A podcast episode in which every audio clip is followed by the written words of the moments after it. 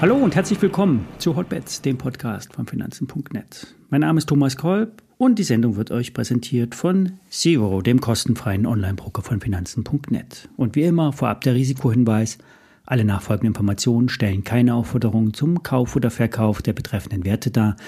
Bei den besprochenen Wertpapieren handelt es sich um sehr volatile Anlagemöglichkeiten mit hohem Risiko. Das ist wie immer keine Anlageberatung und ihr handelt immer auf eigenes Risiko. Ja, den dritten Tag in Folge schließen die US-Indizes am Tagestief. Und das bedeutet, dass bis zum Ende der letzten Handelsstunde massiv verkauft wurde. Hier agieren in der Regel die großen Marktteilnehmer. Es gibt derzeit keine Gegenwehr.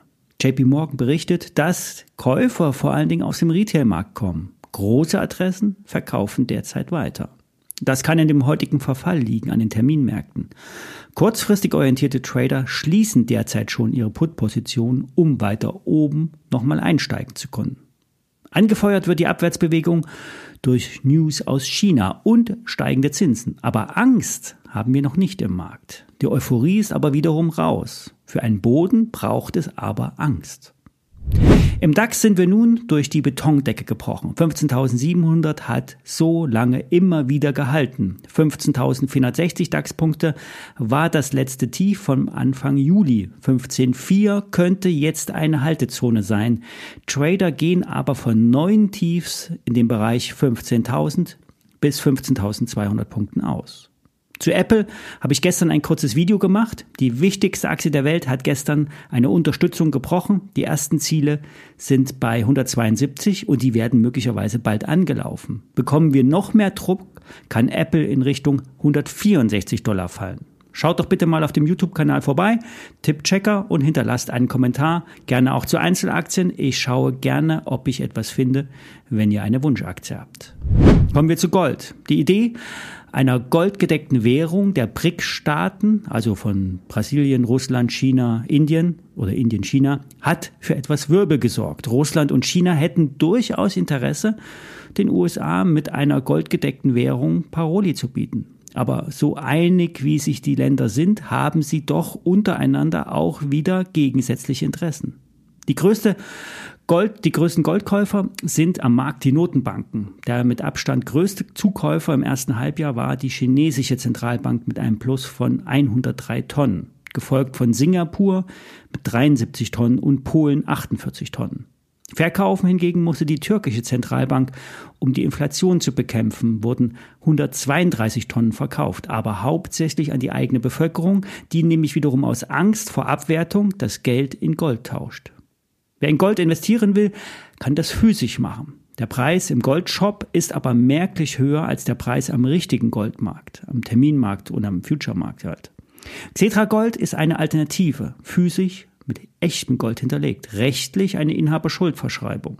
Dafür gibt es geringe Spannen zwischen Geld und Brief und die Gewinne im Gold sind auch noch steuerfrei, wenn ein paar Bedingungen erfüllt sind. Es muss nämlich zum Beispiel die Stückelung auslieferbar sein. Eine kleinere Stückelung bietet dann wiederum Euwax Gold 2.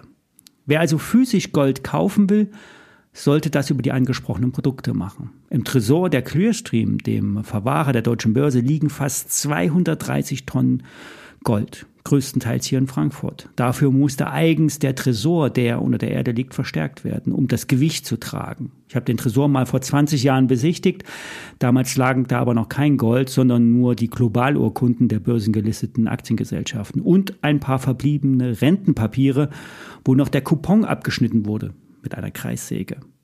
Eine vollständiger Abtransport der 230 Tonnen wäre allein aus Gewichtsgründen echt schwierig. Der Wert des ganzen Goldes hier in Frankfurt liegt bei fast 13 Milliarden Euro.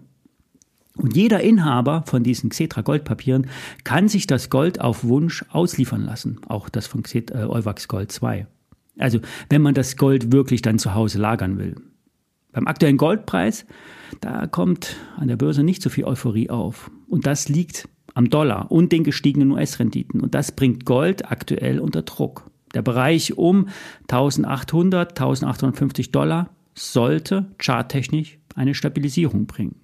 Bin gespannt, ob nächste Woche auf dem BRICS-Treffen die Einführung einer gemeinsamen Handelswährung verkündet wird. Am 22. oder vom 22. bis 24. August wird sich in Johannesberg, Johannesburg in äh, Südafrika getroffen. Unwahrscheinlich ist eine goldgedeckte BRICS-Währung nicht. In der Vergangenheit wurde viel darüber spekuliert. Ja, und neben dem physischen Gold kann man auch in Goldminen investieren. Der Erfolg hängt aber weniger am Glück, Gold zu finden bei den Goldminenaktien, sondern am Goldpreis und den Kosten, dieses zu fördern. Gold wird in großen Minen hauptsächlich in Kanada und in Australien abgebaut. Und ich warne euch vor kleinen, aussichtsreichen Goldminenaktien, die einen in Börsenbriefen vorgeschlagen werden. Meist sind das nur Börsenmäntel mit ohne operativen Geschäft, die einfach nur Geld einsammeln wollen, mit der Absicht, irgendwann mal Gold zu fördern. Meistens kommt es aber niemals dazu und die Aktie fällt auf ein paar Cent. Die großen Goldminenbetreiber, die kaufen in der Regel Konkurrenten auf, wenn es sich lohnt.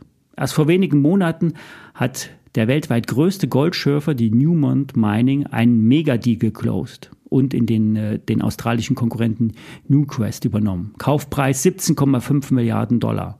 Dafür gab es 60 Millionen Unzen Goldreserven unter der Erde in zwei Goldminen, die in den nächsten 20 Jahren abgebaut werden können.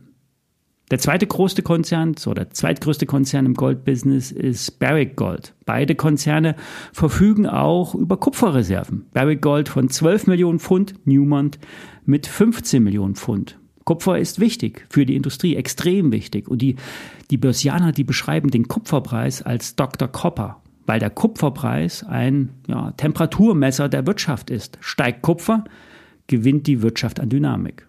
Ja, und die Aktien von Newmont und Barrick Gold liegen auf Jahrestiefs. Die gestiegenen Preise für Strom, Diesel, Maschinen und Mitarbeitern haben den Börsenbetreibern zugesetzt. Bloomberg-Experten erwarten aber ein Ende der Abwärtsbewegung. Zumindest sollte der Druck nachlassen. Sollte der Goldpreis steigen und die Inflation weiter nachlassen, sollte die Korrektur bald vorbei sein. Der operative Gewinn von Barrick Gold lag im zweiten Quartal sieben Prozent über den Schätzungen, so der Bloomberg-Analyst. Und im zweiten Halbjahr soll es nochmal besser laufen.